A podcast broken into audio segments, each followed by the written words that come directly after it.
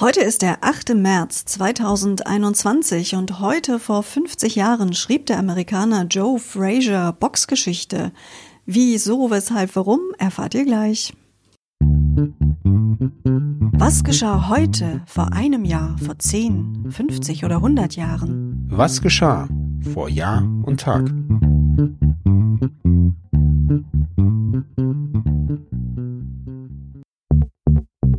Vor einem Jahr.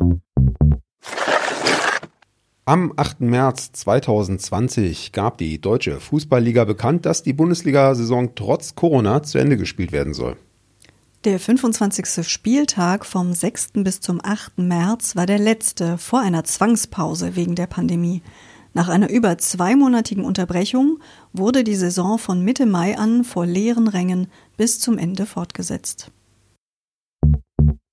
Vor zehn Jahren. Zum inzwischen hundertsten Mal wurde am 8. März 2011 der Internationale Frauentag begangen. Der Tag entstand im Jahr 1911 auf Initiative der damaligen Sozialistischen Internationalen im Kampf um die Gleichstellung und das Wahlrecht für Frauen. Vor 25 Jahren. Die seit Sommer 1994 im Bürgerkriegsland Ruanda stationierte UNO-Friedenstruppe rückte an diesem Tag ab, da die ruandische Regierung das Mandat für die Blauhelme nicht verlängert hatte. Vor 50 Jahren.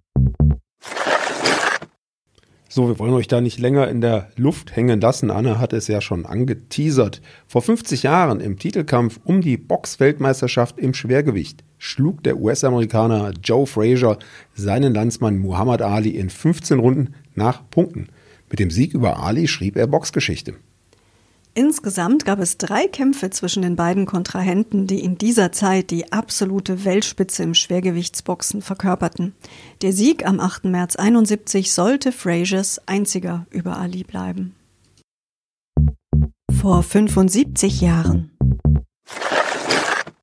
Wir spulen zurück zum 8. März 1946, auf der im Hafen vom englischen Southampton liegenden Queen Elizabeth, dem damals größten Passagierschiff der Welt, richtete ein Großfeuer beträchtlichen Schaden an.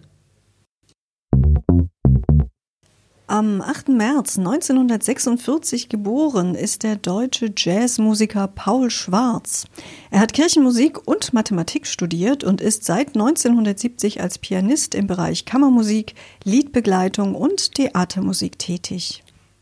Seit 1974 widmet er sich verstärkt der Jazz- und Popularmusik. Er war an der Hochschule für Musik und Darstellende Kunst in Stuttgart Dozent für Piano und Jazztheorie und lehrt heute an der Musikhochschule in Trossingen. Vor 100 Jahren. Nachdem die deutsche Reichsregierung die in Paris beschlossenen Reparationszahlungen ablehnte, besetzte Frankreich am 8. März 1921 Teile des Ruhrgebiets. Ziel der Besatzung war es, die Kohleproduktion als produktives Pfand zur Erfüllung der deutschen Reparationsverpflichtungen zu sichern. Ja, und das Ganze löste in der Weimarer Republik damals einen großen Aufschrei an Empörung aus. Die Reichsregierung unter dem Kanzler Wilhelm Kuno rief die Bevölkerung schließlich 1923 zum passiven Widerstand auf. An Frankreich und Belgien wurden keine Reparationen mehr gezahlt. Industrie, Verwaltung und Verkehr wurden mit Generalstreiks teilweise lahmgelegt. Die Besatzungstruppen reagierten auf den passiven Widerstand mit 150.000 verhängten Strafen.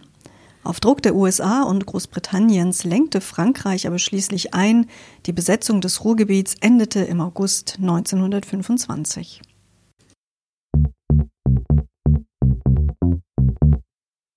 Ja, Anna, heute am 8. März ist der Weltfrauentag seit inzwischen 110 Jahren und ich als emanzipierter, selbstbewusster, souveräner Mann gönne euch das natürlich. Ja, kann ja nicht schaden, an die Rechte der Frauen zu erinnern, einmal im Jahr und vor allem weltweit. In Deutschland haben wir es hier, glaube ich, ganz gut, aber es gibt viele Teile der Welt, wo das dringend nötig ist, auf die Rechte der Frauen zu gucken. Übrigens ist seit 2019 der 8. März in Berlin ein gesetzlicher Feiertag. Das kenne ich noch aus anderen sozialistischen Ländern. Ich erinnere mich, meine Eltern kommen ja aus Kroatien, also im ehemaligen Jugoslawien war das auch so. Der 8. März war immer ein ähm, Feiertag, der an dem auch nicht gearbeitet wurde eben.